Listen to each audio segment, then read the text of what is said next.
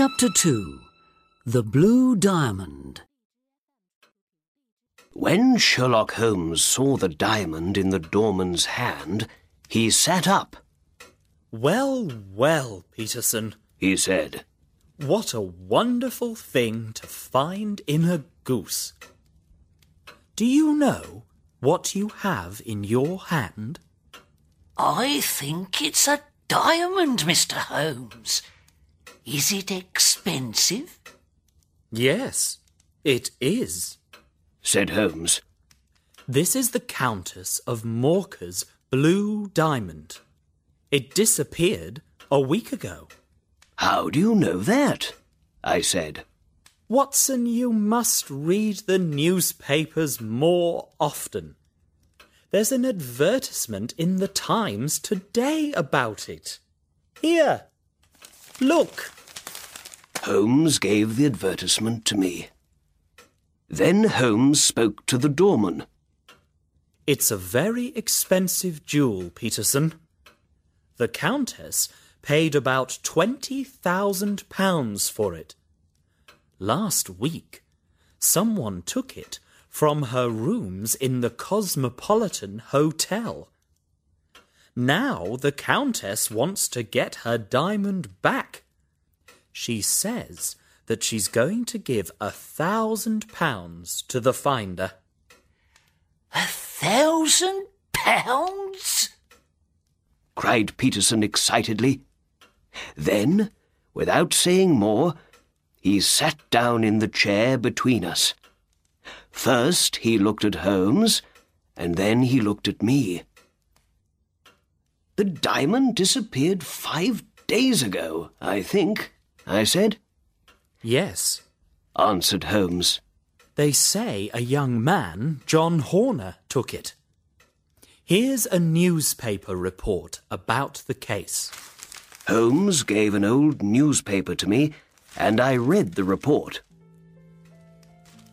A diamond disappears from the Cosmopolitan Hotel.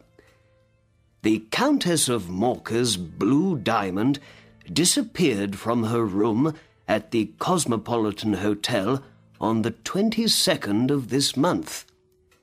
The police think John Horner, 26 years old, took the diamond from a jewel box when he went to repair the window in the room. James Ryder, the assistant manager of the hotel, told the court, I took Horner to the Countess's room, but then I went away for some time. When I came back, Horner wasn't there, and I found the open box, without the jewel in it, on the table next to the bed. Hmm. Uh, Catherine Cusack, the Countess's maid, spoke next. I heard Mr. Ryder call, and I ran to the Countess's room. There I found Ryder with the jewel box in front of him. The police found Horner at his home later that day, but they couldn't find the diamond. Later, Detective Bradstreet spoke to the court. When I said, You're a diamond thief, Horner hit me. Soon after that, Horner told the court angrily, You've got the wrong man.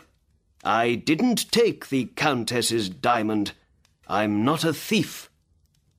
Bradstreet then told the court, Horner went to prison once before for being a thief. I say he took the diamond. The case goes to the High Court next week. Well, that's the newspaper report about the diamond. said Holmes.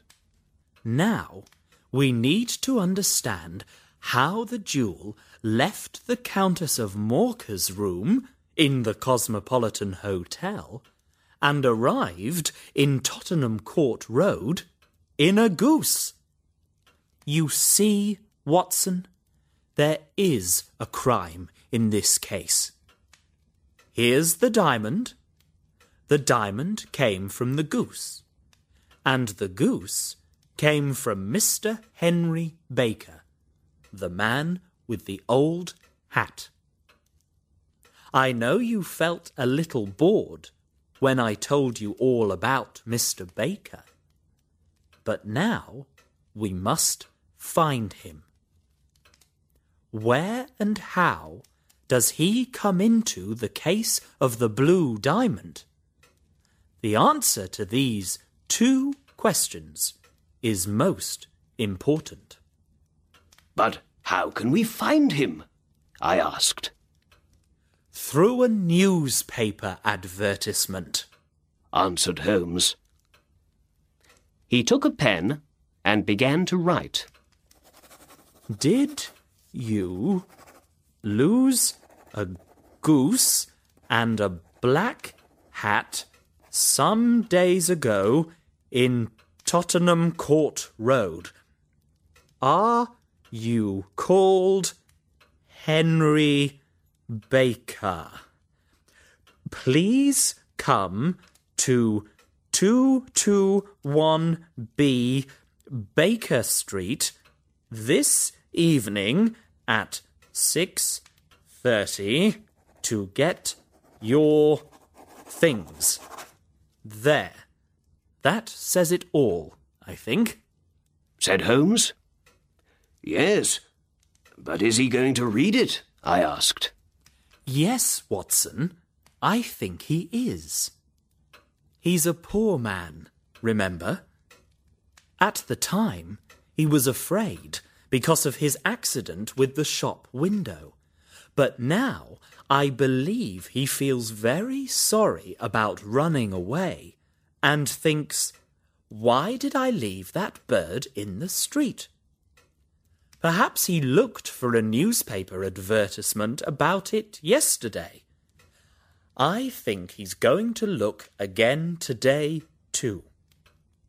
What's more, we've got his name in the advertisement, so I believe his friends are going to see it and tell him about it.